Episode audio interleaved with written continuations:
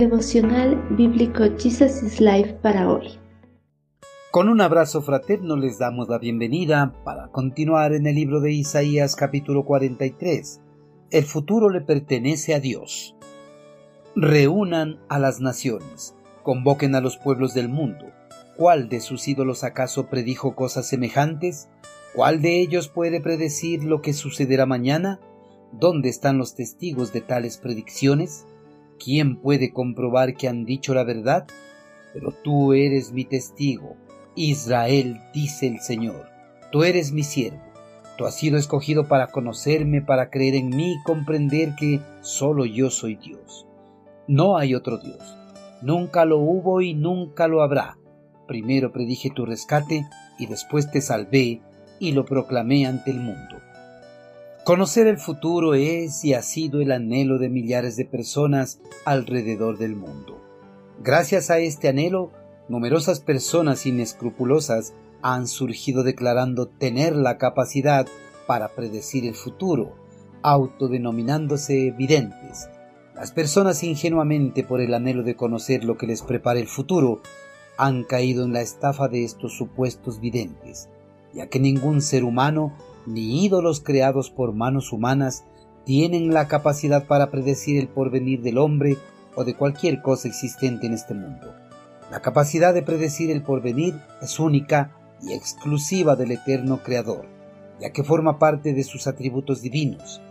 Dios en su omnisciencia conoce el pasado, presente y futuro de todo lo creado, porque el tiempo mismo le pertenece. Los pueblos paganos que vivían alrededor de la nación hebrea rendían adoración a diversidad de dioses. Por la cercanía que vivían los pueblos paganos, la adoración a dioses hechas por manos humanas también se introdujo en la nación hebrea. Muchos que adoraban a estos dioses los comparaban con el poder del único Dios verdadero para predecir el futuro. Ante esta osadía de los pueblos paganos y de algunos israelitas, el eterno Creador por medio del profeta Isaías retó a Israel y a todas las naciones para que trataran de probar que los dioses a quienes rendían culto y adoración tenían la misma capacidad de predecir el futuro tal como lo predecía él. Les retó para que presentaran a los testigos de las proezas de esos dioses, alguien que pueda comprobar que los ídolos habían predicho lo que sucedería mucho antes de que sucedieran aunque sea un día antes. Ante el cuestionamiento de Dios, no había ningún testigo que pueda probar que los dioses paganos tenían la capacidad para predecir el futuro. En contraste a los dioses paganos, el eterno Creador sí tenía testigos que pudieran comprobar que Él tenía la capacidad para predecir el futuro con exactitud mucho antes de que los eventos se realizaran.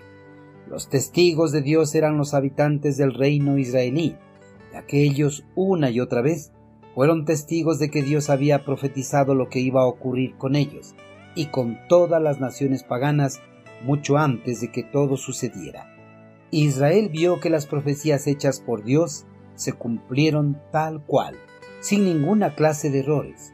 Con esa seguridad ante todas las naciones reunidas, el eterno Creador afirmó que Israel era su testigo, a quien había escogido para que le conozca, para creer en él y comprenda que sólo Él era el único Dios verdadero y que aparte de Él no existía otro Dios, que nunca lo hubo y que nunca lo habría. Una de estas profecías fue cuando reveló a Moisés que rescataría al pueblo de la esclavitud de Egipto. Esta profecía se cumplió tal cual un tiempo después de que fue revelada. Israel fue testigo del cumplimiento de esa profecía realizada por el Señor que fue liberado de la esclavitud y llevado a la tierra que fluía leche y miel. Israel era el testigo del poder de Dios para profetizar y dar a conocer al mundo que Yahvé era el único Dios verdadero y que no existía otro Dios con esa capacidad. Queridos hermanos, en la actualidad al igual que en el pasado, muchas personas todavía creen que los ídolos tienen la capacidad para predecir el futuro. Pero en realidad esas personas no tienen ningún poder. No son más que charlatanes y oportunistas que buscan aprovecharse de la ingenuidad de las personas. Así es que no se dejen engañar. Dios es el único que puede predecir lo que sucederá el día de mañana.